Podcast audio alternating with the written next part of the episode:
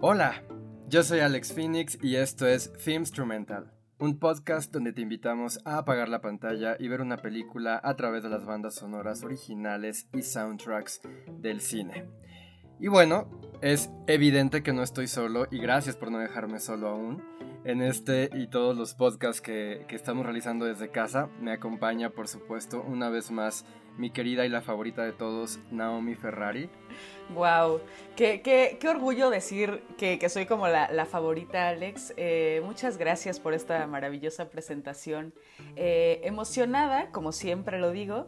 Eh, tengo que confesar que antes de hacer este, de empezar a hacer este episodio, estuve a punto de ponerme unas medias de red y también unos tacones de 15 centímetros. Casi casi me quería subir ya al, escritorio, pero bueno, ya, ya les contaremos por qué. Qué descripción tan interesante tan propia. Me, me, encanta, me encanta. Yo soy fan de las medias de red, por supuesto. Yeah. Eh, y bueno, obviamente tampoco me ha dejado solo Ismael Capistrán, así que bienvenido Isma otra vez a otro episodio de Film Instrumental con nosotros. Hola Alex, un gustazo estar aquí presente con ustedes una vez más. Eh, este capítulo en particular me parece muy interesante porque es un tema sobre el que yo no estoy eh, al tanto como ustedes, entonces para mí en particular voy a estar aprendiendo al igual que, que la audiencia que nos escuche, entonces eso va a ser una experiencia definitivamente muy interesante. Y bueno, pues también recordarles, por supuesto, hace unos programas, en el episodio 4, eh, integrábamos a las otras dos mujeres que también forman parte de Film Instrumental. Vale la pena siempre recordarlas. Una, por supuesto, de ellas es Caro Maciel, a quien le debemos que este programa pueda llegar hasta ustedes en estas plataformas a través de la tremenda labor de producción que hace. Y la otra mujer también es Ilet Castillo, nuestra querida compositora que nos hizo el tema principal de Film Instrumental, que escuchan abriendo los episodios de esta primera temporada. Y hablando de grandes mujeres, de, cosas que tenemos que aprender, de las favoritas de todos, de, de, voces que se suman a estos espacios, hoy también tenemos a una invitada muy especial que no podía faltar para el tema que vamos a tratar hoy. Yo creo que ella eh, va por fin curar su resentimiento conmigo de que nunca habíamos hablado de esto.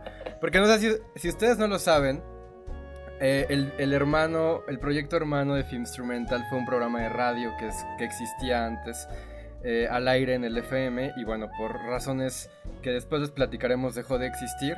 Pero la verdad es que fue eh, este programa que se llamaba Turmalina fue el paso para que hoy Instrumental pudiera existir y una de las voces más eh, presentes y fuertes de ese proyecto y que además fue mi compañera y ahora es mi amiga en esa eh, proeza radiofónica, pues es también la favorita de muchos, Mitch Saimar, que hoy nos acompaña ahora en Film Instrumental para hablar de un tema que yo sé que le vuela la cabeza y que ella no nada más viene ya lista y puesta, sino se sabe yo creo que las canciones de memoria. Así que Mitch, bienvenida ahora a Film Instrumental a los micrófonos. ¿Cómo estás? Uy, estoy súper emocionada de estar con ustedes y estoy más que así estática de que vamos a hablar de, de, esto, pero yo creo que todos van a estar pensando como, bueno, o sea, pero ¿cómo le hacen, no? Así todas las vueltas.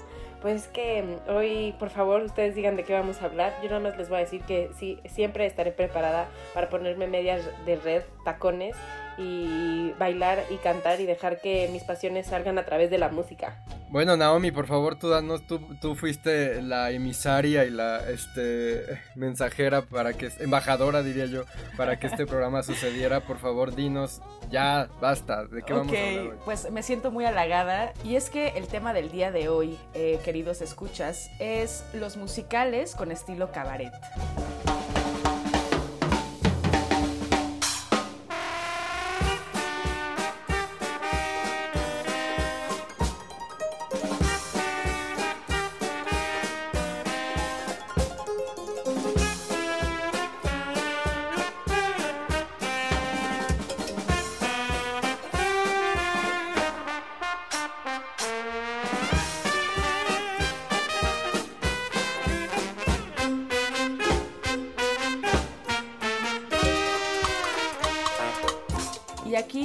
En lo que veníamos diciendo de la emoción que nos provoca hablar de este tema, tengo una cita que creo que lo resume todo en, estas palabras. El momento de cantar es cuando tu nivel emocional es tan alto que ya no puedes hablar más. Y el instante de bailar es cuando tus emociones son demasiado fuertes como para cantar solamente sobre lo que estás sintiendo. Querido Bob Fosse no pudo haberlo dicho mejor. Es uno de los autores en el que más adelante podremos ahondar, pero este género en particular lo resaltamos como, sabemos que, por supuesto es parte de los, musicales como muchos otros, eh, quisimos ahondar justo en la parte de los de cabaret, de estilo cabaret, eh, que vienen también de una gran eh, herencia de Broadway, pero también porque creo que este tipo de musicales, Mitch, no sé si tú estés de acuerdo, eh, hablan de una, de una realidad que es cruda y gracias al vodevil se de alguna forma como que se endulza y es una manera de olvidar esta, esta cruda realidad a la que los personajes en pantalla están enfrentándose. Sí, yo siento que a veces me pelucean mucho a los musicales porque dicen, ¿por qué cantan todo el tiempo, no? Y nosotros tenemos, o sea, nosotros siempre tenemos música en la cabeza, exacto, pero, pero todo el tiempo, o sea, pone, o sea, nos ponemos playlists, o tenemos la música está dentro de nosotros. Y para mí los musicales lo que permiten es que podamos conocer a los personajes más a fondo. Es como esta puerta en donde conoces universos muchísimo más profundos de los personajes con los que te estás relacionando en pantalla. Y creo que específicamente el tema de, cabaret eh, a veces a la gente le choquea. Y creo que es porque utiliza la sátira, la burla, para generar una crítica social súper como importante y yo siento que en este caso en específico siempre pienso, ¿qué es lo que brilla cuando todo está oscuro, no? O sea, eh, y es como esta estética que tienen eh, de la noche, las luces, eh, también la parte sexual, la parte como más felina, femenina, y yo siento que ayuda a resaltar muchísimas cosas en la sociedad que a plena luz del día en la sociedad no se hablan, pero que a través de estos filtros musicales, estéticos eh, y también oscuros, podemos hablar y con los cuales podemos interactuar de manera mucho más, podríamos decir, orgánica. Quizás no es lo más acertado cuando hablamos de lo orgánico, cuando pensamos en cabaret y en musical, pero no creo que por eso sea menos real. Además, yo creo que, eh, bueno, yo he de confesar que yo soy de esas personas que no, que no soporta los musicales porque soy de quienes dice, es que ¿por qué tienen que cantar todos los diálogos? ¿O por qué cuando ya va algo, they break into song, ¿no? O sea, empiezan a cantar. Sin embargo, bueno, e, ese es tema para otra conversación. Lo que sí quiero reconocer y decir es que sin duda, eh, particularmente, no sé si llamarle subgénero o nicho del que vamos a hablar hoy, que tiene toda esta herencia, me encantó como lo escribió Mitch, de la noche, de la feminidad de, obviamente, como bien lo anotaba Naomi, de, esta herencia del, teatro de vodevil, que siempre fue visto como, ay, concierto de Zen, como el teatro barato, pero que incluso en ese juego barato, a propósito del de, vodevil, pues permitía encontrar esta laxitud que a lo mejor la realidad no te lo permitía, ¿no? Eh, el, el, poder hacer como todo este compendio de clichés como de magos y bailarinas y eh, acróbatas y payasos y juglares y ventrílocuos y todo esto de, toda, de toda la parte hasta circense y de pronto integrarla en un concepto musical que cuenta una historia o que busca aludir a una crítica o que busca hacer un, eh, no sé, una burla, una sátira de alguna realidad, me parece que sin duda, pues es eso, es es a propósito que no, que, no nos tomes tan en serio y a la vez eso es lo que permite que hoy eh, el teatro o el cine de cabaret se tome tan en serio, porque es esa escapatoria de la que ustedes han hablado. Y bueno, me parece que obviamente desde el título, desde el estilo, tenemos que empezar a hablar justamente de la cinta cabaret.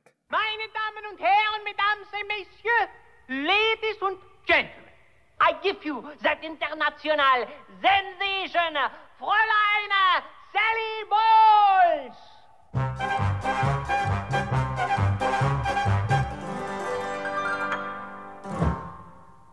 You have to understand the way I am, mein Herr.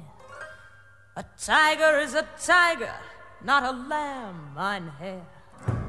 You'll never turn the vinegar to jam, mein Herr. So I do what I do. When I'm through, then I'm through, and I'm through. Toodaloo. Bye, bye,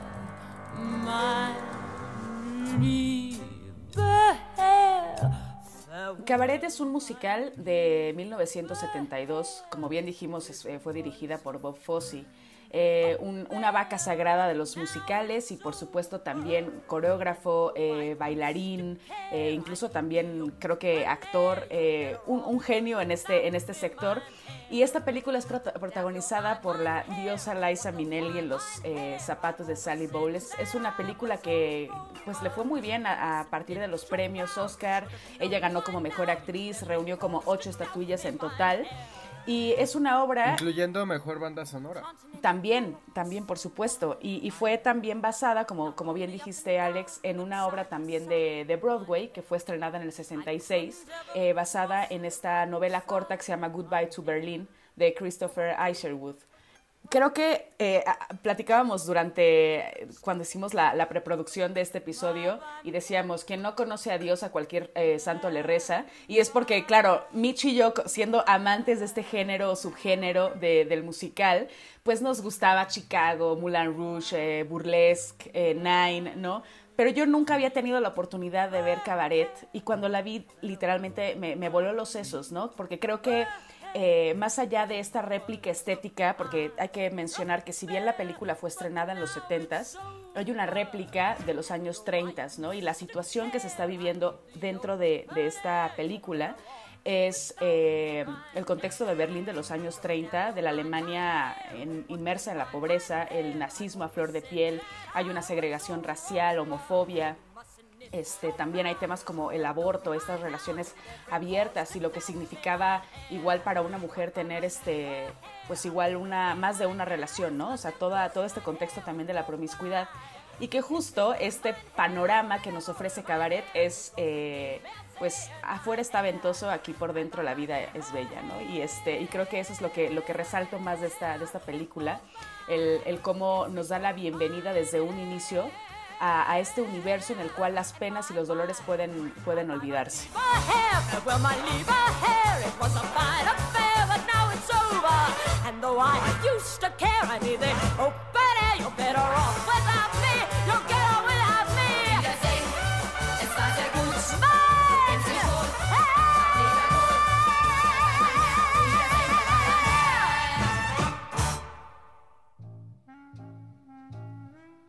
Que creo que una de las cuestiones que tiene em, este tipo de películas y de los musicales, sobre todo en ámbitos como el cabaret, es que juegan con el papel de las ilusiones constantemente, ¿no? Entonces muchas veces estos números musicales son esa puerta para las ilusiones de los personajes, para sus anhelos, cómo les gustaría tener dinero, cómo les gustaría ser tratados como un líder. Y es a partir de ahí que se puede ir creciendo y tejiendo una historia que sigue siendo súper relevante y que si ustedes ven Cabaret hoy, van a decir, no puedo creer que esto se haya hecho hace 40 años. Súper contemporánea. Y sigue vigente en su estética, o sea, uno de los grandes legados de Cabaret, además de la música y de, todo este comentario social, de, de, que es un gran representante considerado por muchos del queer cinema o, de, este tipo de, de género que aborda problemáticas, intereses, eh, conexiones con, con, la comunidad queer,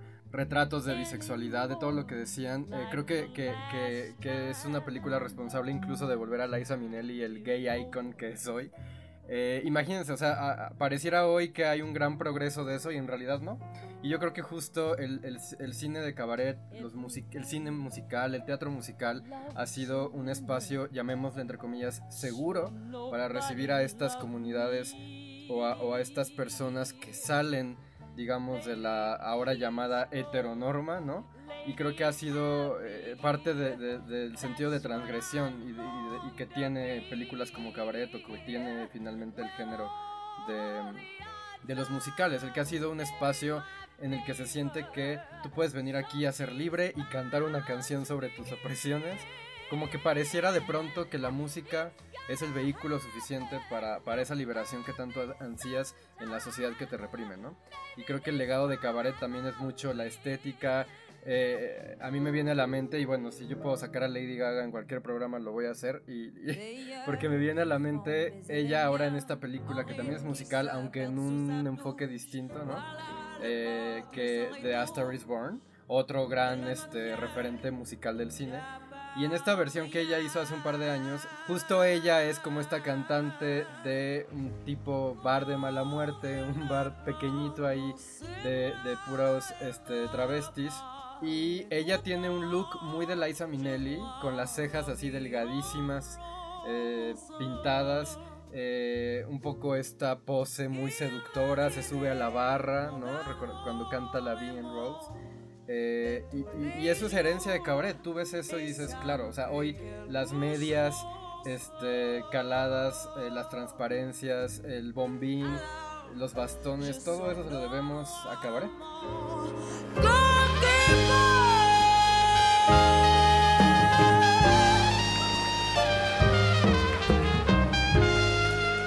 Would anybody like some French chips tonight?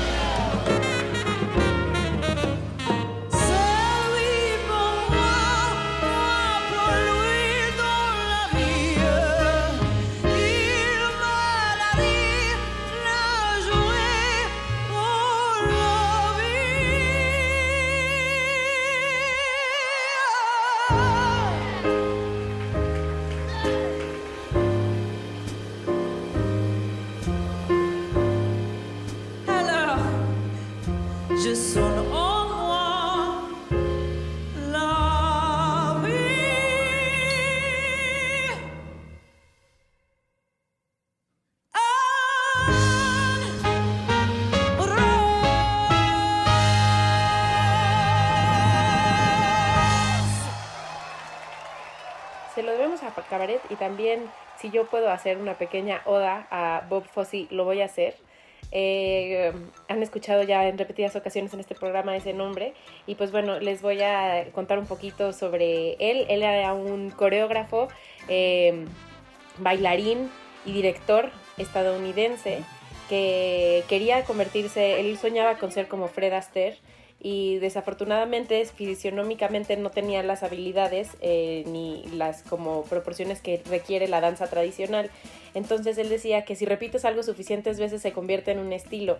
Eh, y por ejemplo, dentro de estas características, eh, físicas que él tenía, por ejemplo, se empezó a quedar calvo desde muy pequeño y entonces empezó a usar sombrero. Entonces lo que hizo fue que incorporó el sombrero en sus montajes y sus coreografías musicales y luego eso ya se convirtió en una estética, ¿no? Misma que se replica en cabaret, misma que se repite en muchísimas, en, bueno, en todo este género y espectro eh, musical y estético. Por ejemplo, tampoco tenía un gran turnout. El turnout es la rotación externa de la cabeza del fémur, que es como lo que te ayuda a hacer una primera en ballet. Eh, y entonces exageraba eh, esto de tener como las rodillas echadas hacia adentro. Y, también tenía los hombros como muy redondeados. Entonces todas estas cosas, ustedes, si ustedes ven los musicales, lo van a ver. Eh, y él, él, decía que le agradecía a Dios no haber nacido perfecto porque todo su estilo salió de los defectos. Y creo que eso se traduce muchísimo también a la estética de, a, la estética y a esta sensación que nos da el cabaret, que hay una parte casi grotesca de, de, la noche, de la pobreza, de todo eso de lo que quieres huir, pero que lo eleva a un punto en el que se vuelve algo bello, ¿no? Entonces siento que es un género que, trans, que puede transformar eh, los significados y que creo que eso es parte de lo que hace que anhelemos y que cuando veamos eso digamos, sí, yo también puedo estar en ese spotlight y puedo llenar un auditorio con mi voz, mis movimientos y mis sentimientos, ¿no? Que a final de cuentas es lo que con lo que conectamos cuando vemos estas películas. Sí, yo creo que Bob Fosse en realidad eh, cambió totalmente el telón rosa de Broadway más allá porque uno piensa en musicales y piensa, eh, imagina escenarios alegres como los de Singing in the Rain, ¿no? O sea, como este entusiasmo y este color. Y Bob Fosse introduce personajes complejos y, historias turbias y, este, y temáticas densas, ¿no? Que además incluso pueden ser tabú para, para ciertas épocas. Y, creo que al final esto es lo que cambia el código del musical dentro de, Broadway y más adelante también ya en Hollywood a nivel cinematográfico. Justo leí en un artículo como si piensas de dónde han salido los movimientos de Beyoncé o como Single Ladies o el musical de Chicago, lo que sea, estás pensando en Bob Fosse, ¿no? Y uno nunca pues no lo sabe, no, porque no, igual no conoce a, la, personalidad, pero está inmerso en, muchísimo de lo que ahorita ya conocemos a nivel mediático de este subgénero. Pues creo que justo lo mencioné al principio del programa. Yo en particular en este episodio estoy aprendiendo mucho porque no es un género con el que estoy muy familiarizado. Pero después de escuchar todo lo que han dicho, eh, sobre todo Naomi y Mitch al respecto, definitivamente, en particular con la película de Cabaret, ya se me antojó verla. Eh, para este capítulo en particular, vi unas películas que no había visto antes, que ahorita llegaremos a ellas, que me encantaron pero me llama la atención este, escucharlas y darme cuenta que muchas de las cosas que vi en estas películas, e incluso en otras películas y en otros musicales, tienen su origen ahí.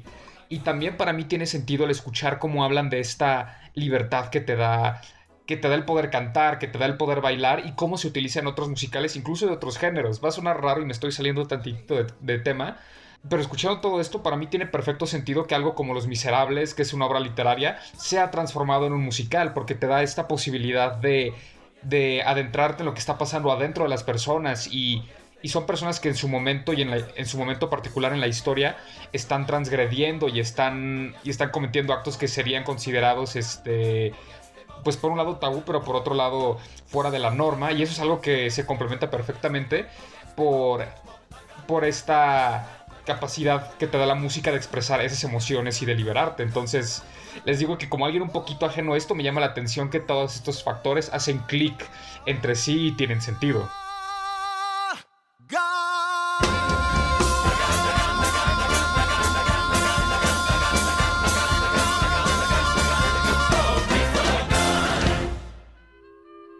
Y ya lo mencionabas tú, Isma, eh, la música.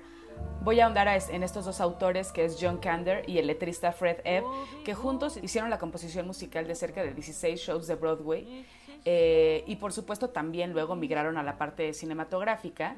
Y lo que me encanta de, ambos es que hay una relación sumamente estrecha entre la narrativa que estamos viendo en pantalla y la música.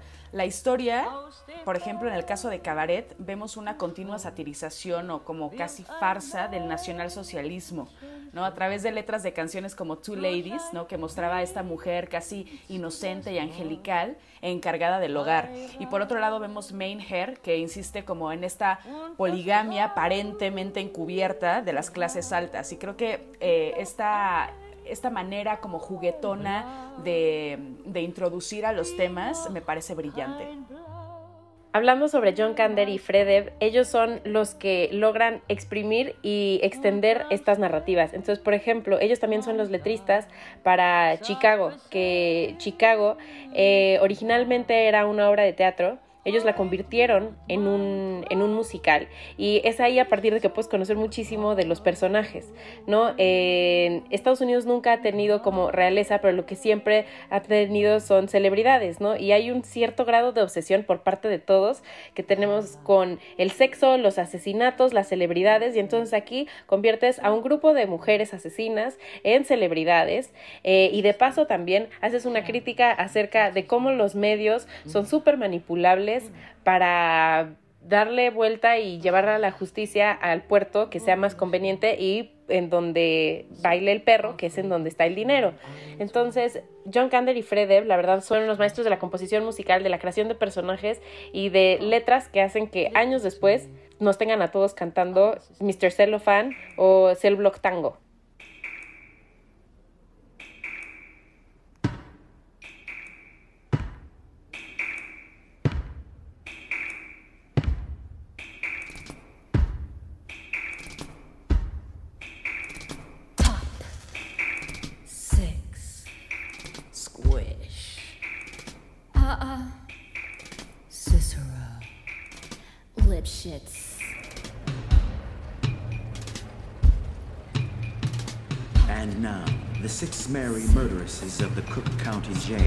In their rendition of the Cell Block Tango.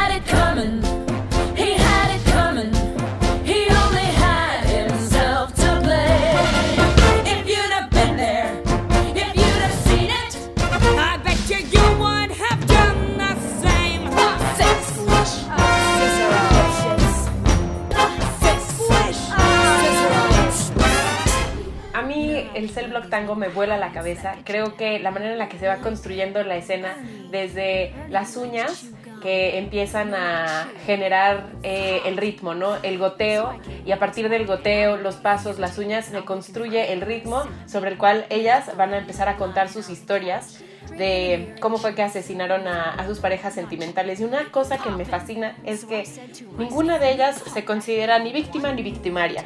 Hicieron lo que correspondía de acuerdo a las situaciones y lo que sus hombres hicieron. Y ellas simplemente respondieron. La única persona que dijo que no era culpable es la rusa, que en el montaje cada vez que estas mujeres están hablando acerca de por qué es que asesinaron a sus parejas o sus cónyuges, siempre sacan un pañuelo rojo. La única que saca un pañuelo blanco es la rusa y es la que, spoiler alert, es la que termina siendo colgada. Mientras que las otras, cada vez que sacan este pañuelo, definitivamente es, es rojo.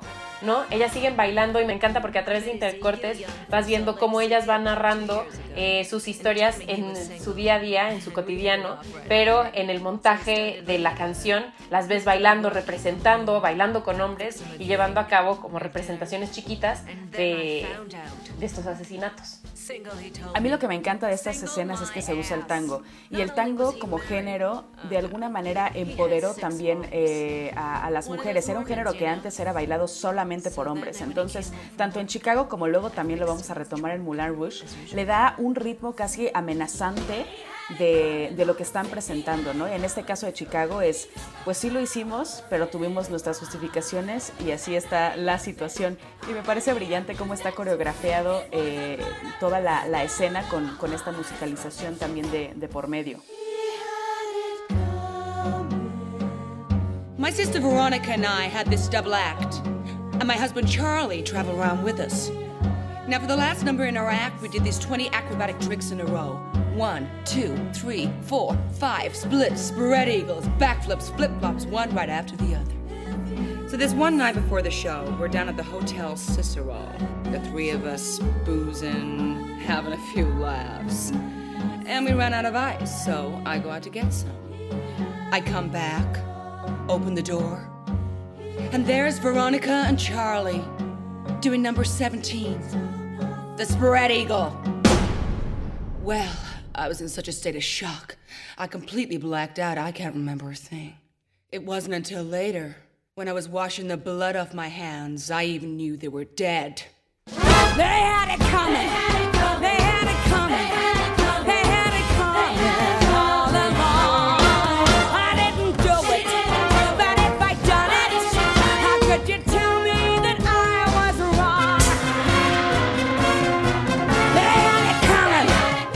Que usen este lenguaje coreográfico y musical justo para hablar de el asesinato de una pareja, cuando el tango en teoría es como esta eh, comunión entre dos amantes y, y, esta parte como muy pasional, pero también muy integrada, y que justo sea a partir de aquí que se hable del asesinato de los cónyuges, me parece también una genialidad.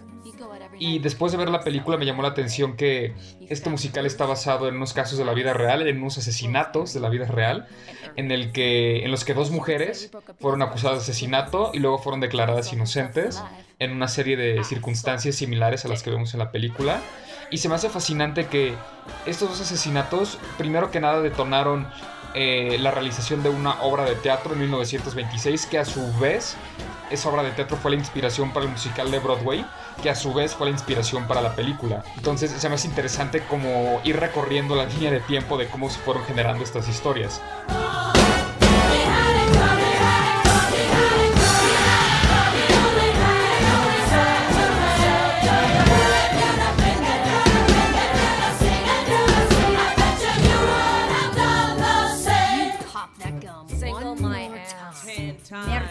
Number 17, the spread eagle. Differences. Pop. Six. Squish. Uh-uh. Cicero. Lip shits. Creo que hay una, un grado de dificultad en esta adaptación del teatro al cine, brutal. Y en esta película de Chicago se nota. Eh, cabe recalcar que, como bien decías, eh, Isma, estamos hablando de criminales, de estas mujeres criminales que, eh, pues bueno, hicieron, cometieron asesinatos. Y la mayor parte de la obra se lleva a cabo en una celda que se abre ocasionalmente. Entonces también por esto es difícil hacer una película que únicamente se lleva a cabo en un espacio y lo hacen de, de, forma como bastante ingeniosa porque también de alguna forma en este musical vemos un nivel fantástico de los personajes entonces ahí cambiamos un poco de, de diseño de producción no este y creo que si bien no tiene eh, esta inventiva visual que por ejemplo tiene Moulin Rouge, que más adelante también hablaremos de ella, sí destaco de Chicago que los números musicales son impecables. Y, creo que en, en Chicago hay cosas que son fuertes en términos de teatro, ¿no? Entonces en teatro, entre menos tengas que cambiar la escenografía es mejor porque es más económico. Pero en cine, si todo el tiempo tienes el mismo fondo, pues lo matas, ¿no?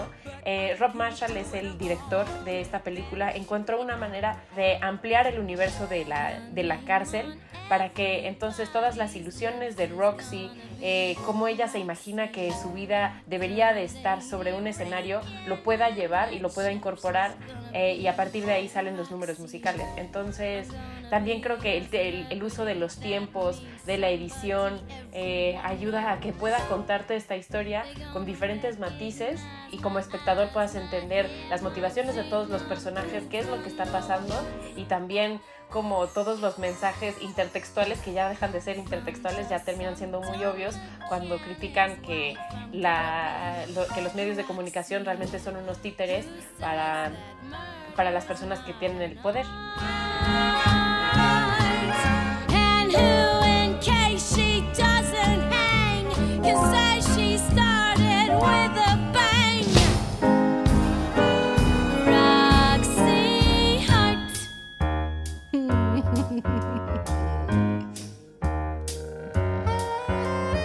Además, ahora que mencionas a Rob Marshall, bueno, él es un coreógrafo, un director de teatro y obviamente eh, trae ese know-how o esa expertise que pues por supuesto no era ajeno a, a la composición ni visual ni, dinámica de un musical. Y bueno, yo creo que Chicago, eh, o sea, se vuelve su debut y qué debut como director de cine. Eh, yo creo que, que, que, que él perfectamente logra plasmar toda esta como ustedes decían, como llamémosle traducción del escenario teatral al escenario cinematográfico.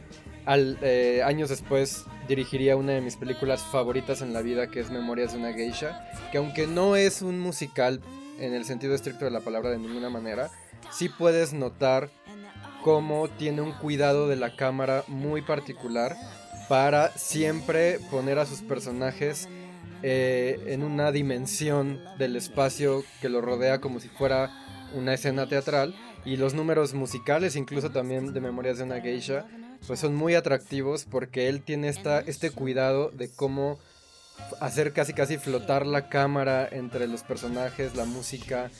Eh, después obviamente dirigiría también Nine, dirigiría Into the Woods, dirigiría incluso Mary Poppins Returns, o sea, mu películas musicales que aunque no tienen este enfoque cabaretoso que tiene Chicago, dejan ver que Rob Marshall tiene un cuidado por el espectáculo, es lo que quiero decir.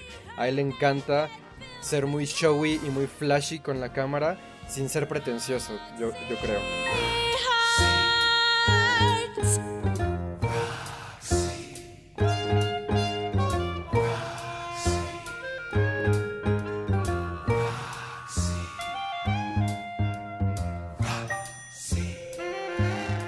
Además de Chicago, también hay que mencionar algo muy importante. Yo me acuerdo perfecto de ahí yo creo que tenía como 13 años cuando, cuando fueron los Oscar en los que se premió a Chicago. Y me acuerdo cómo todo mundo cuando gana mejor película hicieron así todo un escándalo y decían es que regresan los musicales a los Oscar, ¿no? Y esto es porque desde 1968 un musical no ganaba mejor película. Había pasado muchísimo tiempo creo que los musicales habían perdido ya para entonces mucha credibilidad, habían perdido este sentido de, de, de, de, fortaleza, de, ¿cómo decirlo? Como de seriedad, como de que son vehículos legítimos para contar historias importantes. Que si bien eh, años antes Moulin Rouge ya había traído eh, toda esta eh, sensación y todo este interés por revivir los musicales y de qué manera lo hizo y también estuvo nominado a Mejor Película. Es hasta que llega a Chicago un año después que finalmente creo que se culmina esta eh, credibilidad renovada por este tipo de formatos que incluso recuperan muchísimo de la era de oro del jazz de la escena musical eh, norteamericana. Y es algo que quería decir. Creo que, también Chicago eh, trae como una visión eminentemente norteamericana, gringa, ¿no? De su historia, de su contexto. Y eso es lo que lo posiciona como, como decían. O sea, si Cabaret refleja un Berlín y Moulin Rouge, aun, aun con sus licencias poéticas, refleja cierta aura de eh, del vodevil francés, Chicago es la joya musical norteamericana. Claro, y también es curioso, pero esto musical también se desarrolla en épocas de momentos tensos en el país, ¿no? Como decían, con Cabaret tenemos el, nazismo en, Alemania y con Chicago tenemos la era de la prohibición durante la Gran Depresión, entonces es, es interesante esta relación que existe entre momentos muy difíciles para la sociedad y esta necesidad de escaparse y de sobrevivir en este mundo en el que están viviendo.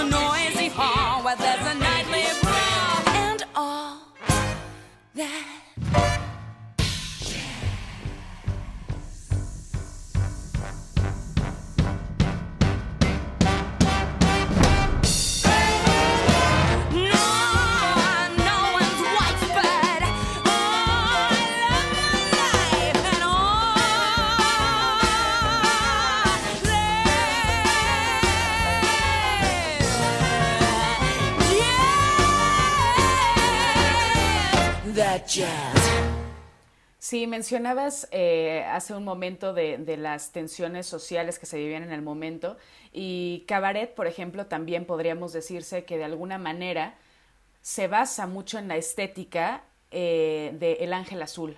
Esta, esta obra que catapulta a, esta actriz también ya muy famosa, Marlene Dietrich, eh, alemana. Esta película sí es un clásico del director alemán Joseph von Sternberg y justo el momento en el que se graba y que, después también tiene como esta, este estreno es en 1931. Y ahí mismo se estaba viviendo esta, este contexto eh, tiránico y de, tensión social que estaba justo en el, en el nazismo. Esta historia cuenta la, la, historia de este profesor muy recto eh, que va a la búsqueda del ente que está pervirtiendo a sus alumnos. Entonces llega a, pues a Marlene Dietrich, que al final ves como esta lucha interna por, de este personaje tan recto por no caer ante las redes de esta mujer que básicamente lo está, lo está seduciendo, ¿no? Y que hay como una obsesión erótica ahí también de por medio. Y, este, y este, esta película en particular creo que baja eh, la idea que más adelante toma también Cabaret.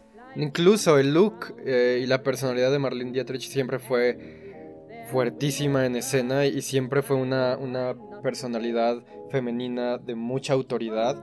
También estas eh, delgadísimas eh, cejas de Marlene Dietrich, también icónicas, bueno, las vemos, como ya decía yo al principio, en Liza Minnelli, en las adaptaciones o influencias posteriores. Muchos la consideran como una de las grandes femme fatal del cine, ¿no? A mí me encanta, y solamente como un paréntesis, este eh, comercial de Dior, de Yador, en la que reviven a, muchas personalidades ahí con un CGI impresionante que de verdad crees que están vivas otra vez, incluida este, Grace Kelly, Marilyn Monroe, pues reviven a Marlene Dietrich justo en este personaje el ángel azul, ¿no? Con estas medias, con esta actitud desafiante, con este sombrero como de mago, eh, de copa. Y, bueno, pues creo que, que volvemos al punto en cierta forma, eh, el cine musical de cabaret también ha sido una plataforma de reivindicación de la sexualidad y de la fortaleza femenina, de personajes autónomos, de personajes que no son víctimas, al contrario, por ejemplo en Chicago que hablábamos, ¿no? Aquí son ellas las que cometen este los actos, las, las que en sus propias manos toman justicia, las que se reivindican a través de su propia fama, aun cuando, como dice el tagline de, de Chicago, ¿no? si puede ser famoso, sea infame, ¿no? Be infamous. Eh, creo que, nos habla de todo eso, de que ha sido, como yo decía, un espacio, llamémosle entre comillas, seguro para, para estos personajes que se salen del canon de lo que un hombre o una mujer deberían de ser en la realidad. Y sobre esta cuestión de la femme fatal, las femme fatal fueron estos primeros papeles que le otorgaron un protagonismo a las mujeres en el cine eh, y siempre tenían, estaban relacionados como a la perdición de los hombres que de bajos influjos de una mujer hermosa, calculadora y como con muchísimo carácter. Eh, y se volvió un esquema pues súper popular eh, en el que los hombres encontraban como en estas mujeres fuertes una dominación irresistible y las mujeres también encontraban ahí una liberación al yugo patriarcal. Entonces, esta fe fatal funciona de dos maneras, ¿no? O sea, ayuda a, a la sociedad como válvula de escape y también lo interesante es que se le condena muchísimo, ¿no? En muchas de las películas el fin de la femme termina siendo bastante terrible, ¿no? Sí. Sí, porque además creo que cabe recalcar que esta femme fatal eh, podía tener como dos vías, ¿no? O sea, podía tener este, este éxito y autoproclamarse como esta mujer fuerte, independiente, que sacaba justicia de propia mano, pero también por otro lado podía ser eh, la mujer que se castigaba por, ah, por generar este deseo incontrolable por parte de los hombres.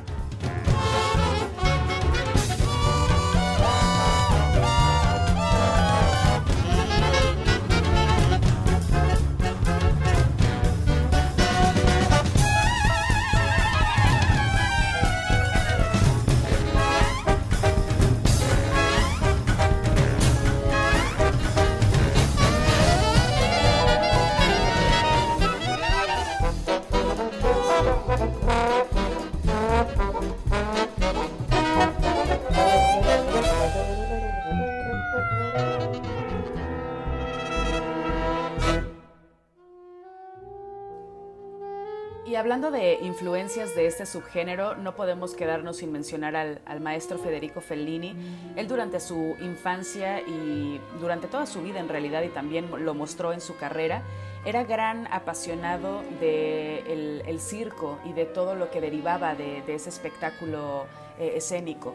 Em, películas como la de Bob Fosse, eh, Sweet Charity y también Nine entonces, eh, aquí me gustaría detenerme un poco porque ocho y medio, justo esta, esta cinta que inspiró eh, Nine con un gran cast, eh, es una de las películas que determina como una crisis creativa en el director per se y que al final es una, una metaobra porque la, la, interpretación del personaje principal lo vemos como si fuera Federico Fellini, ¿no? que es interpretado por Marcello Mastroianni y en esta, en esta icónica eh, frase dice, no tengo nada que decir, pero aún así tengo que decirlo, que lo dice Guido Anselmo, que es este, el protagonista de la historia.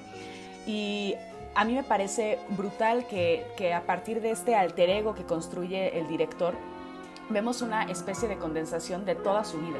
¿no? Vemos los fragmentos y las viñetas de su infancia, de sus relaciones personales y amorosas, y en particular hay una escena que creo que eh, se vincula mucho con este, esta pasión circense que, el director tenía, que es la escena final de, de ocho y medio, en donde salen a partir de una, de una escalinata todos estos personajes, su esposa, sus padres, las amantes, eh, los amigos, los productores y por supuesto también los, los payasos. Eh, se presentan como si estuvieran en una pista circense para la conclusión de un show. Y esta escena es antecedida por un maravilloso monólogo de Marcello Mastroianni, en el que ventila uno de los temores humanos como más latentes, que es no llenar ese ideal de la persona que siempre pensaste que llegarías a ser.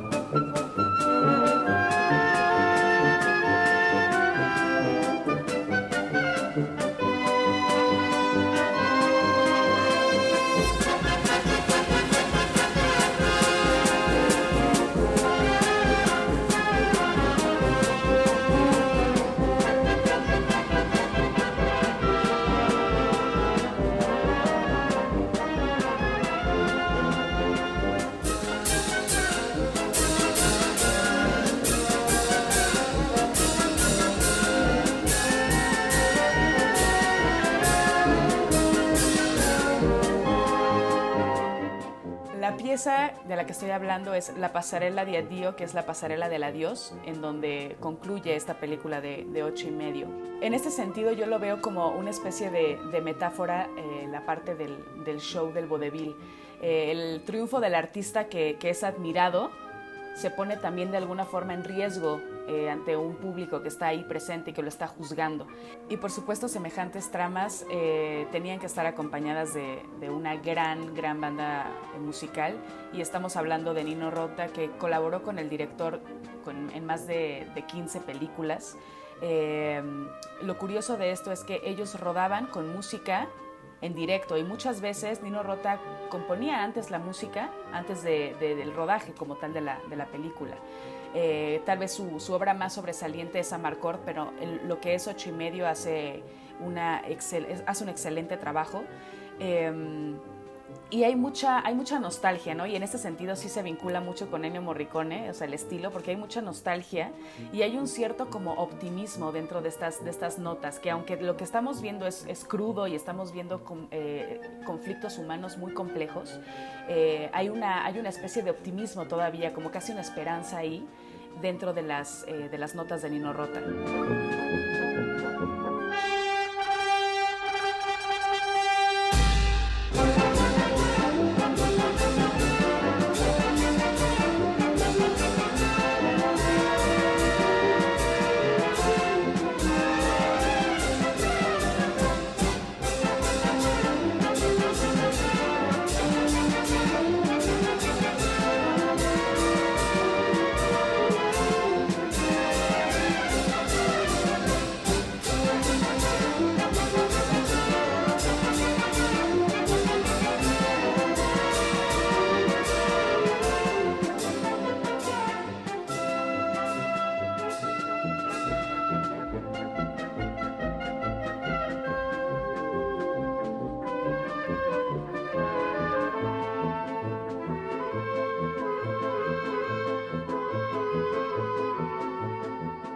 Ocho y medio cuenta la historia de un hombre que sufre una crisis creativa. Es un cineasta que después de haber suscitado eh, tanta crítica al que le habían asignado el título de genio y después de haber creado obras maestras, se ve en la dificultad de llenar esas expectativas. Em, si bien en ocho y medio justo vemos un proceso de personaje eh, pues muy profundo, nos metemos hasta, hasta en sus sueños, en esta parte eh, de, conflictos internos, exacto, onírica. Nine está mucho más versado hacia eh, las, las, amantes y las mujeres que tuvo. Por supuesto que en ocho y medio también eh, ahonda en ello. Hay una, una, escena bellísima también en donde están todas en una especie de, en una mesa, todas congregadas y él hace como un speech acerca de lo que es la felicidad, ¿no? Y la felicidad va de tratar de decir la verdad pero no hiriendo a la otra persona. Y creo que ahí se, se ve la, la, diferencia de igual la obra de, ocho y medio que ahonda mucho más en el personaje principal y de estos conflictos internos y Nine ya como un musical hacia casi casi una oda a esas mujeres que tuvo eh, el director, en este caso Guido Anselmo, durante su vida. Y si bien no es una película como muy de este estilo de cabaret, sí hay un número que me gustaría eh, resaltar, que es el interpretado por Penélope Cruz. La canción se llama A Call eh, from the Vatican, porque además también hace una crítica hacia la religión en la película original y luego, bueno, medio se retoma en, Nine. Y vemos a, esta fabulosa actriz eh, pues transitando como en una especie de, escenario con telones caídos, cuerdas, y, este, y que además también la voz ¿no? es, es muy, muy erótica. El personaje que interpreta Penélope Cruz en, Nine es el de, el de Carla, que es la amante, digamos, principal de, Guido en la película tanto de Nine como también en, Ocho y Medio. Y es un, personaje que lo, o sea, como que lo, lo, muestran un poco torpe, pero que es ese ente, ese ente como sensual que, le da... Eh, que logra de alguna forma quitar de, esta preocupación al, director de, la película, que es el personaje principal.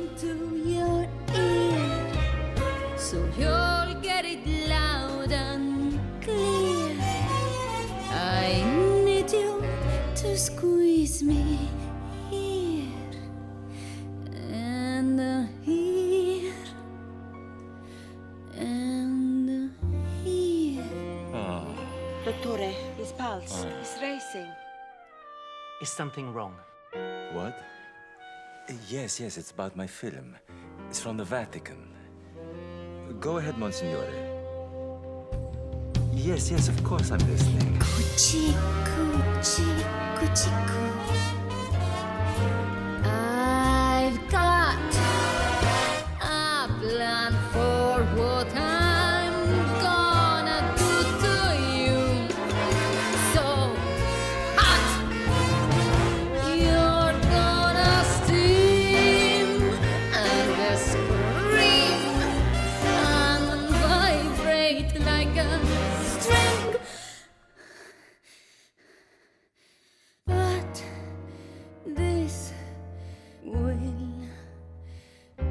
do.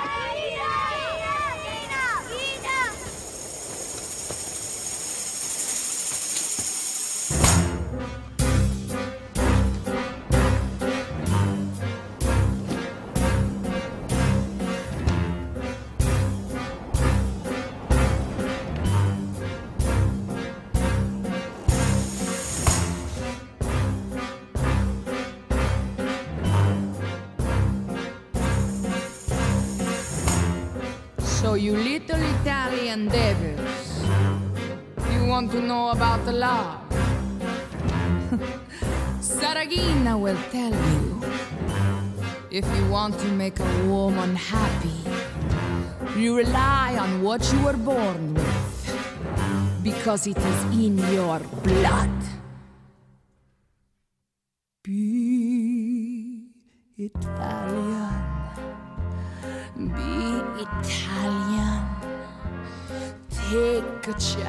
Try to steal a fiery kiss. Y otro de los números que nosotras resaltamos muchísimo de esta película es el interpretado por Fergie.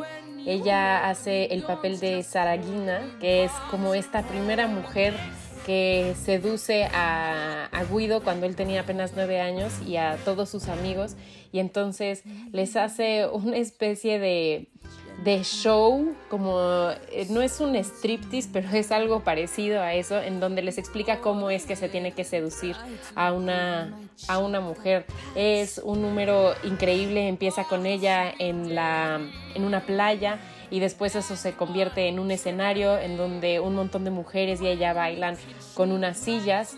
Eh, es sumamente sensual, de hecho tiene tintes que luego puede uno relacionar con el tango de Roxanne de Moulin Rouge y es bestial. Si bien Nine como película puede estar un poco floja, los números musicales por sí solos son excelentes.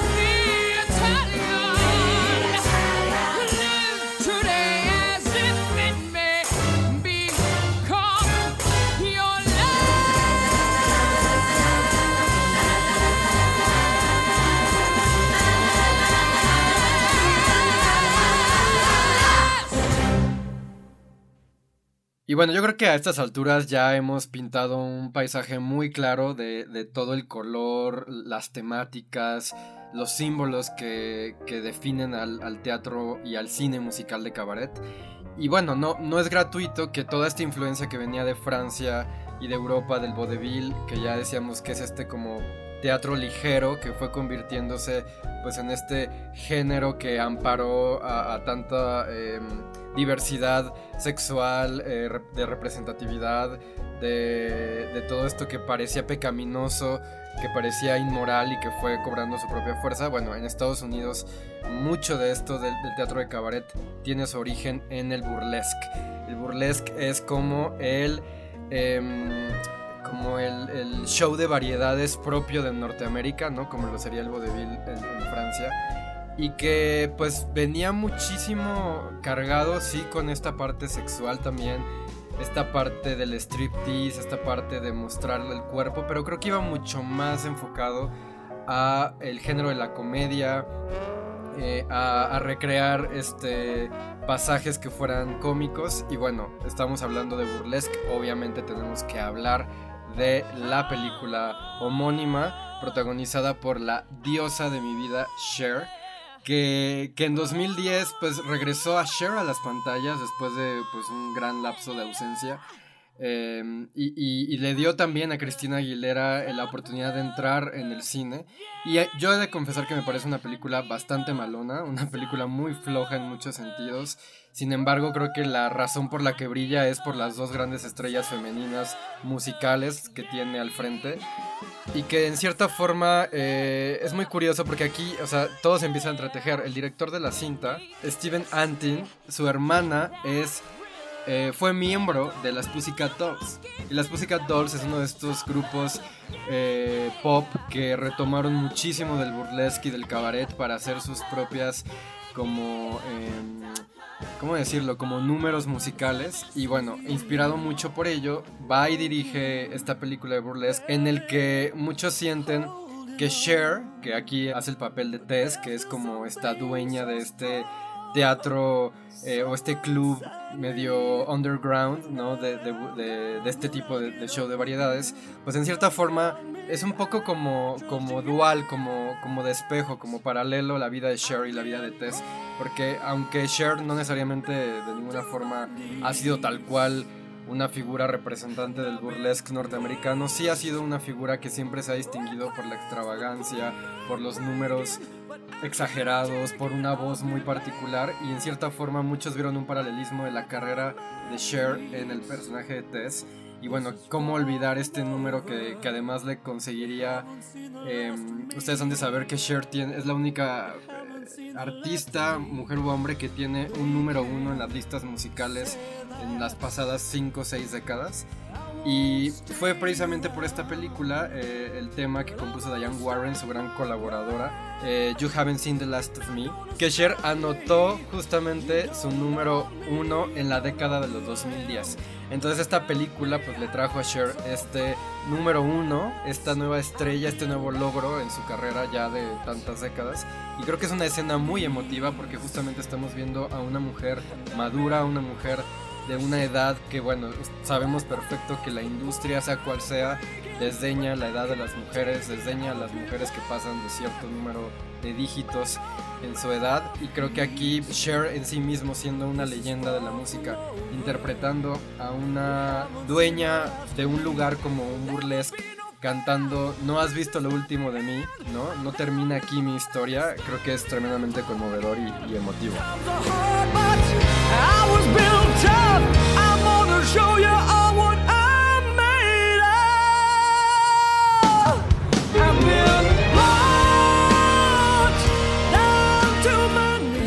Se me va a olvidar cuando salió el tráiler de Burlesque que decía se necesita de una leyenda y salía Cher para crear una estrella y salía Cristina Aguilera y yo ahí dije ¿qué es esto? Llévame al cine. Sí, sí, sí. Y creo que fue uno de los grandes aciertos de la película. Eh, el tráiler, el cómo lo construyeron, era esas ganas de, de ir a ver esa película en ese instante. Porque volvemos a lo mismo. Creo que Burlesque es el compendio de todos los guiños de musicales sagrados. Incluso también hay guiños a Marilyn Monroe, ¿no? Y por ejemplo, se me viene a la mente esta escena en donde están las chicas en el escenario presentándose como con estos trajecitos de, marineras, con eh, los bombines. Es una réplica exacta de la escena inicial de Cabaret. O por otro lado, también la, historia, la columna vertebral de la historia de, Burlesque es de la película Showgirls de Paul Verhoeven de 1995. Esta joven que va a buscar el éxito y se enfrenta a la dura realidad del negocio del espectáculo, ¿no? Que en este caso es Cristina Aguilera y que yo también le aplaudo porque en esta película, digo, ella tiene una voz sensacional, yo sí la admiro muchísimo y creo que también lo explota mucho en este papel de, de Alice, de esta chica pues que está llegando a, a una nueva oportunidad de vida. Además, este número del que hablas, que justo se llama Welcome to Burlesque, una de las canciones originales escritas eh, particularmente para esta película, pues es, es, justo el gran momento de Cher, ¿no? O sea, ella entra como esta figura de casi 70 años ya en ese entonces, eh, rodeada de mujeres jóvenes y a la mujer que estás viendo realmente es a Cher, ¿no? Esta como dominatrix, eh, parte eh, maestra circense que, que, va dirigiendo y va contando las historias de todas estas bailarinas. Y que bueno, eh, lo dijiste, es un cliché ya. Eh, creo que burlesque es eso, es retomar todos los clichés y tropes del género del cabaret, intentando integrarlos en una historia que pues reposiciona a sus contrapartes reales, ¿no? A Cristina Aguilera y a Cher, que en ese momento ambas estaban pasando ya por pues por hiatos de su carrera, ¿no? Y, y de pronto las vuelve a, a, lanzar y bueno, creo que más que nada es el pretexto para ver a dos grandes voces contrastantes entre sí en escena, más que, que necesariamente aportar algo al género en sí mismo.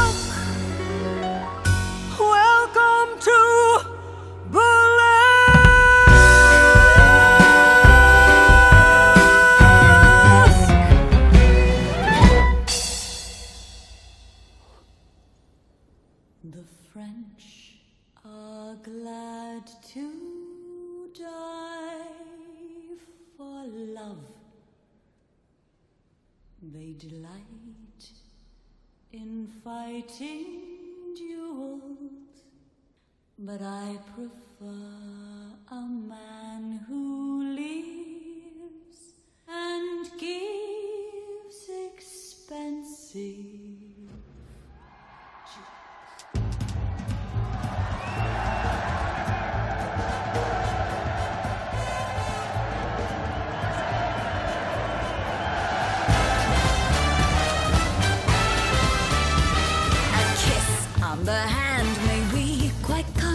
Continental, but diamonds are a girl's best friend. A kiss may be grand, but it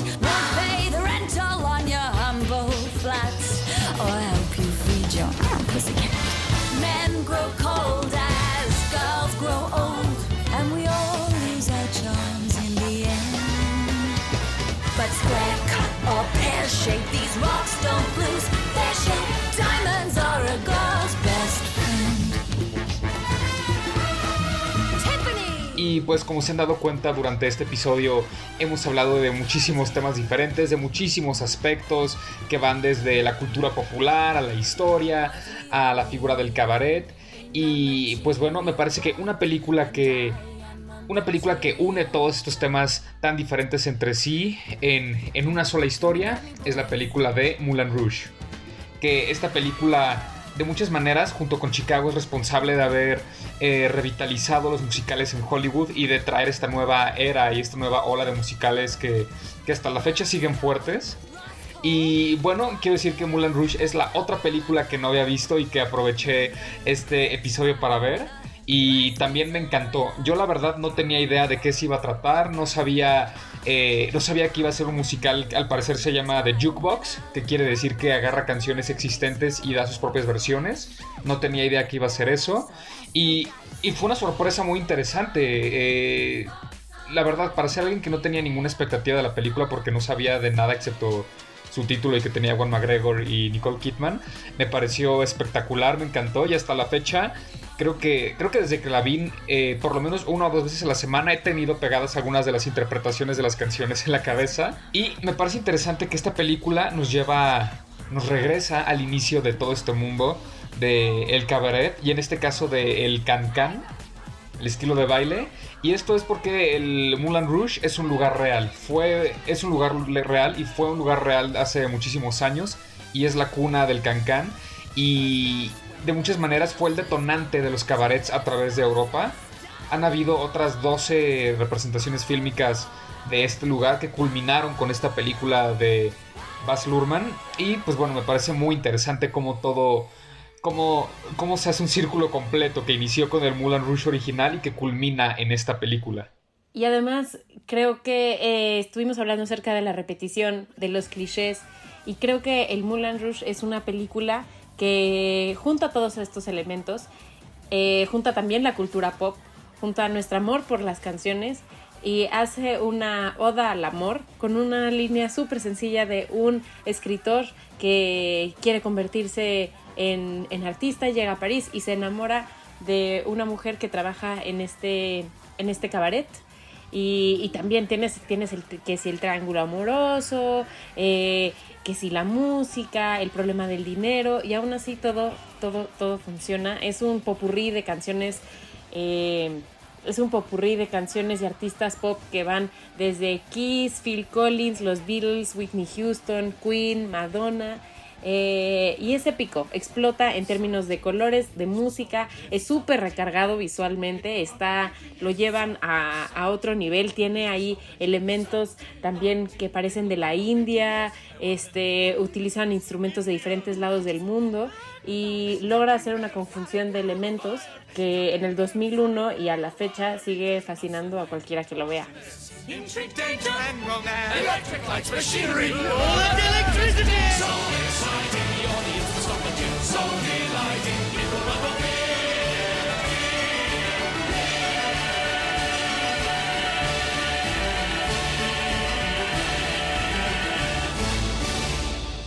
Generally, I like it.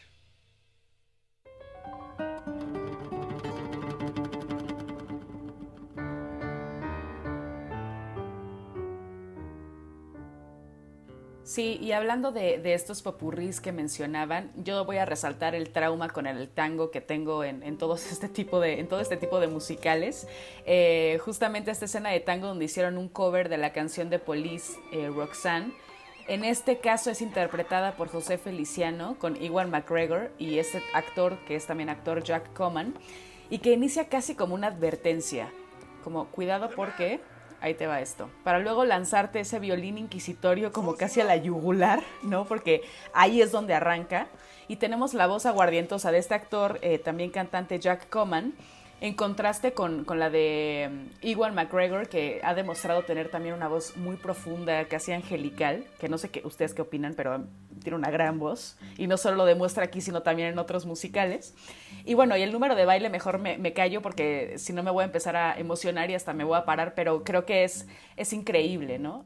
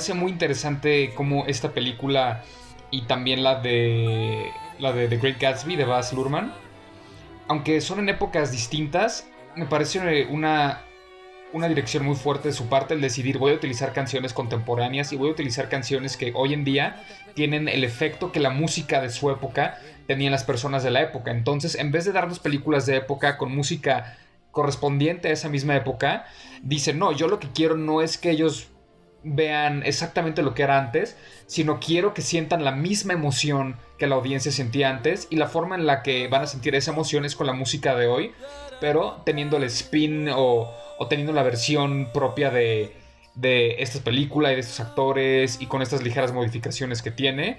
Y pues creo que el resultado definitivamente es espectacular y curiosamente muy, muy, muy emocional. Es, es- un poco extraño escuchar esas canciones de la cultura pop eh, ser moldeadas para contar una historia. Pero, pero funciona de una forma muy, muy brillante y al final no te queda de otra más que pues sentir todo lo que los personajes están sintiendo. Que además la única canción que es original, eh, que no es, un no es parte de estos eh, artistas pop, es Come What May.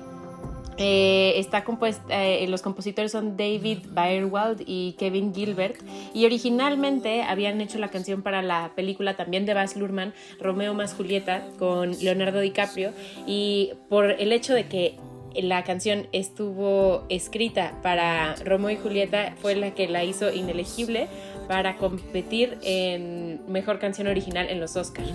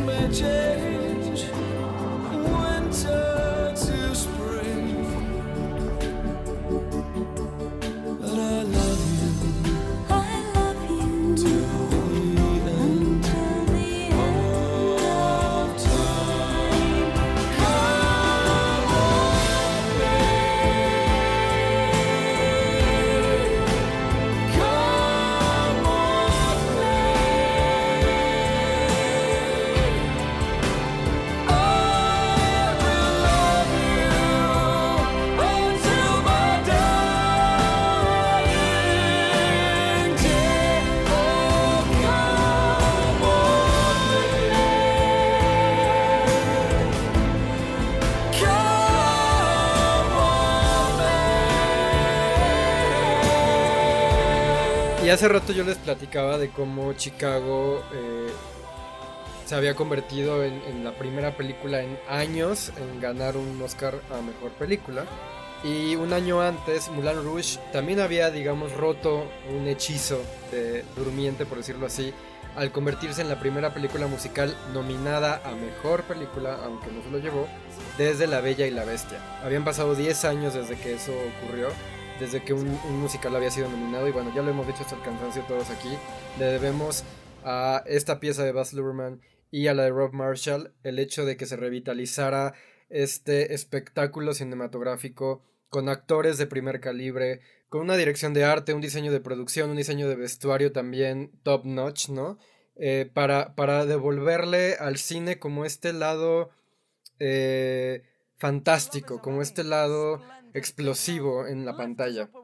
Me parece a mí que toda esta cornucopia de inspiraciones y de referencias que es eh, Moulin Rouge queda también bastante sintetizado en Elephant Love Medley, que yo sé que le encanta a Mitch esa canción y que justo es como esta mezcolanza rebosante de no sé cuántas canciones de amor de la cultura pop, no sé cuántas canciones eh, que, que todos hemos escuchado en, la, en el radio y que aquí es esta remezcla impresionante de, pues de un popurrí lleno de, de amantes cantándose entre sí. You crazy fool, I won't give in to you. Don't leave me this way. I can't survive without your sweet love.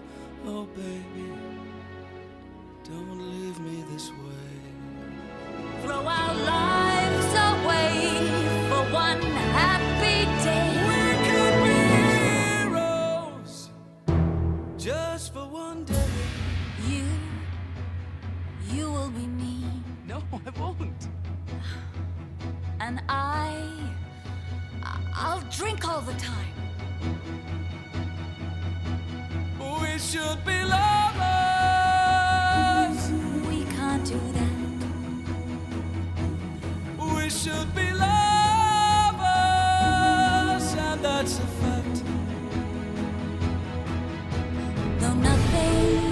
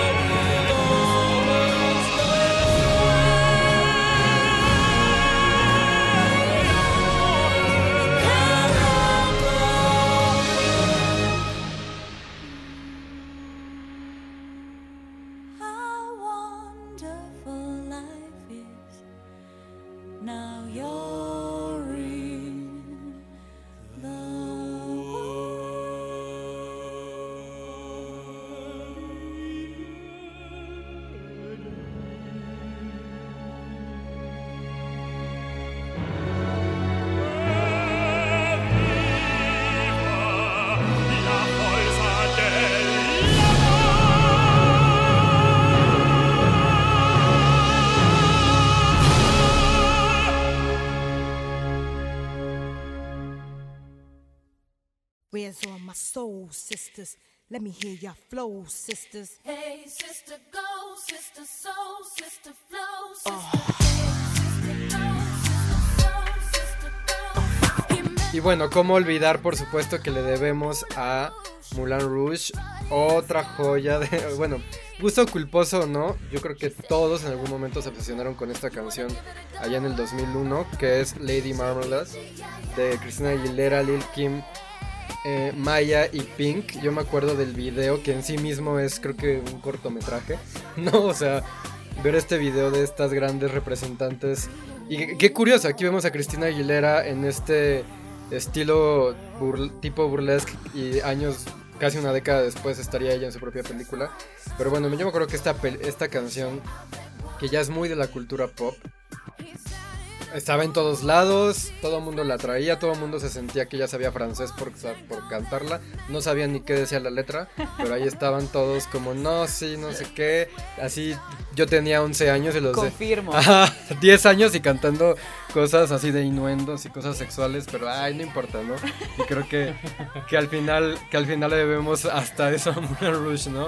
Un- eh, el cine logró posicionar un icono de la música pop hoy también.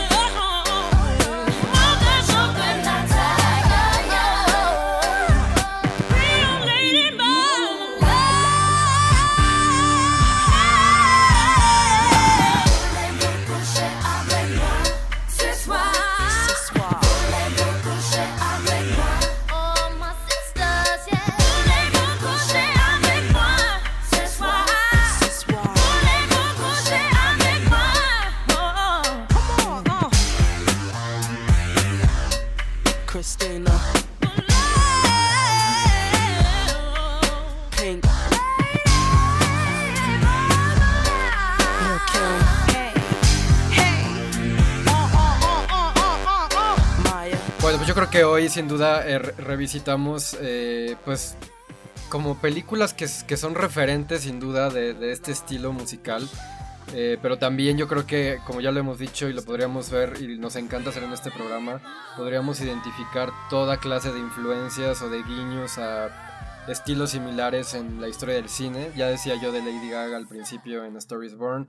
También me viene a la mente, por supuesto, The Rocky Horror Picture Show, este también musical tremendo que es un icono de culto en su propio sentido y que ah, particularmente el personaje de Tim Curry, ¿no? Eh, y este número de Sweet Transvestite me parece que es todo, todo, todo el sentido de un show de cabaret o un show de vodevil o lo que sea, es transgresor, es sexual, es erótico, es este, es gay, es, es las medias de red igual que Marlene Dietrich o em, Liza Minnelli, el maquillaje exagerado, las posturas. Y aquí vemos a un hombre eh, haciendo todo esto. Y yo por ahí leía viendo, viendo la escena otra vez en, en YouTube, leía comentarios de YouTube, ya saben, yo ya había hablado de que los comentarios de YouTube son muy acertados. Este, que decía, todo el mundo es heterosexual hasta que ve cantar a Tim Curry en medias Sweet Transvestite. La verdad es que la sensualidad que emana eh, Tim Curry con todo y que es e- extravagante hasta en sus propios rasgos físicos, pues me parece loquísimo, y me parece Si muy de por sí Tim Curry ya es extravagante. Ah, exacto, yo creo que aquí, eh, o sea, wi- wigs off, ¿no? Stay for the night. Or maybe a bite. I could show you my favorite obsession. I've been making a man with blonde hair and a tan, and he's good for relieving my tension. I'm just a sweet transvestite uh, from transsexual Transylvania. Head, head, I'm just a sweet transvestite transsexual Transylvania.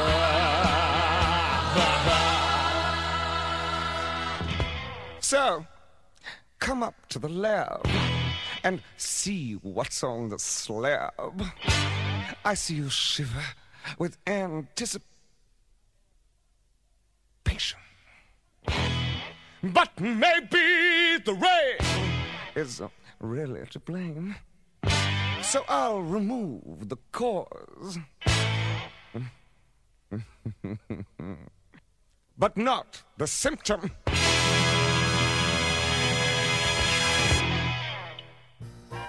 A mí me gustaría cerrar eh, diciendo que este episodio es una carta de amor eh, hacia este subgénero que tanto, que tanto me apasiona y que paraba a, bailar a la Naomi de 12 años, pero también a la de 26. Eh, yo veía justo a Cher, a Cristina Aguilera, eh, a Catherine Zeta-Jones, a Liza Minnelli, y quería ser ella, subida en un escenario alumbrada por los reflectores con vestidos de lentejuelas y las no faltantes medias de red.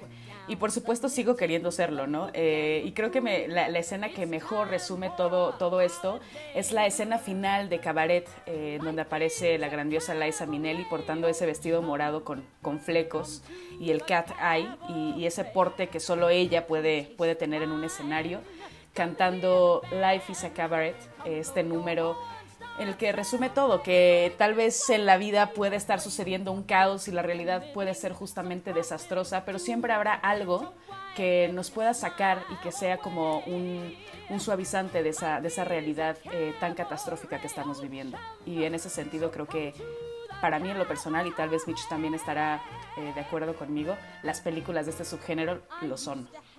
Lo son y la verdad es que la vida es un teatro. Entonces, eh, nosotros somos unos personajes, entonces más nos vale eh, usar el, escenario que tenemos como mejor nos convenga y divertirnos, cantar. Si nos caemos, como decía Cher, estiras la pierna, levantas el pecho y sonríes y, y sigues andando. Muchísimas gracias por invitarme. Life is a cabaret, old chum. Come to the cabaret. And as for me, ha, and as for me, I made my mind up back in Chelsea.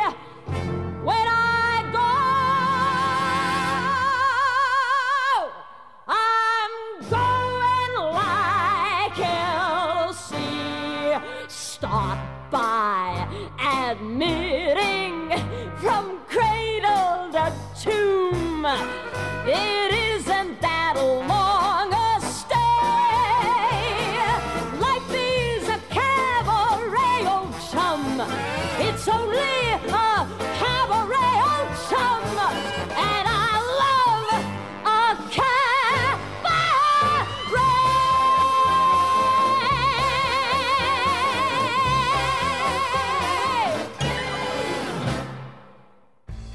Como lo hemos hecho en cada programa y lo haremos en este también, queremos cerrar con recomendaciones de bandas sonoras, canciones, scores, cualquier cosa de la música de cine que nos haya dejado y que queremos que también ustedes escuchen, tenga que ver con el tema de hoy o no. Así que, Mitch, Naomi, Isma, ¿qué están escuchando y qué quieren que escuchemos? Pues mi recomendación de la semana es un álbum que se llama John Carpenter Anthology. Y este álbum en particular es una especie de colección de los temas de sus películas, la mayoría compuestos por ellos, pero hay un par de excepciones. Y la verdad es un álbum espectacular. Si son fans de la música electrónica de los 80s, con este estilo de ciencia ficción, con sintetizadores, les va a fascinar este álbum. Tiene música de películas como Halloween, Escape de Nueva York, eh, The Thing. Entonces, me parece, la verdad, a mí un álbum muy, muy, muy bueno. Muy recomendable para todos. Bueno, yo les recomiendo, ando muy disco, entonces les recomiendo que escuchen el soundtrack de Saturday Night Fever, esta película en la que sale John Travolta para que rumbeen, muevan las caderas y sigan ejercitando su cuerpecito. Yo me quedo con una de las recomendaciones también de las que hablamos en este episodio. Es el soundtrack de ocho y medio de, de Fellini. eh, para que escuchen un poco estas, estas notas juguetonas y también muy orquestales de, del inigualable Nino Rota. En particular, la, la pieza que les, que les recomiendo es la pasarela de Addio. Y pues nada, ahí luego nos cuentan qué, qué opinan. Y bueno, para cuando estén escuchando este episodio, eh, ya habremos cumplido un poco más de un año de la pandemia y del confinamiento. Y lo traigo a colación porque justamente una de las películas que más estuvo en conversación cuando todo este caos comenzó fue la película del 2011 de Steven Soderbergh, Contagio, que es una de mis películas favoritas y creo que es un tráiler que gana mucha vigencia y relevancia cuando ves las similitudes estremecedoras y escalofriantes que hay entre esa película de hace más de 10 años y, lo que está pasando hoy. Pero eh, uno de mis compositores favoritos en la vida es Cliff Martínez, uno de los grandes precursores de las bandas sonoras electrónicas. Es mucho más reconocido John Carpenter, pero yo creo que, o sea, también le debemos mucho a Cliff Martínez. Él, estuvo en el auge de, los sintetizadores y el score que trabajó para eh, Contagio es uno de mis favoritos. Yo les recomiendo mucho que lo escuchen completo, pero particularmente el track que se llama They're Calling My Flight, que es con lo que abre eh, Contagio y que me encanta que esa película, y nada más con esto me despido, eh, abre con una pantalla en negro y escuchando a alguien toser. Y creo que hoy no hay sonido, o, o hay un año de esto, no hay sonido más estremecedor que ese y en cuanto termina esa escena empieza They're Calling My Flight y te pone completamente en el mood de lo que vamos a ver en la película. Pues muchas gracias por haber escuchado este episodio, Mitch, de verdad gracias por haber venido, por haberte integrado esta vez ahora a Film Instrumental, por haber tan apasionadamente traído este tema, también Naomi por proponerlo. Y bueno, yo creo que finalmente se trata de un programa que nos gusten los musicales o no, creo que ha quedado bastante claro el rol importante que cumplen en la cultura. Y a mí me gustaría cerrar justamente con esta frase tremenda y famosísima de Emma Goldman, eh, que es uno de los grandes eh, lemas del feminismo, que dice, si no puedo bailar, tu revolución no me interesa. Y yo creo que hoy hemos reivindicado el lugar del baile, el color, el espectáculo, como también un medio de revolución. Esto fue Film Instrumental, nos escuchamos hasta la próxima. Adiós. Film Instrumental es un proyecto independiente y autogestivo. En la producción y edición de este programa, Carolina Maciel. Tema original, Silet Castillo. Conducido por Alex Phoenix, Naomi Ferrari e Ismael Capistrán. Conecta con nosotros a través de Instagram en arroba Filmstrumental o en Twitter usando el hashtag Filmstrumental.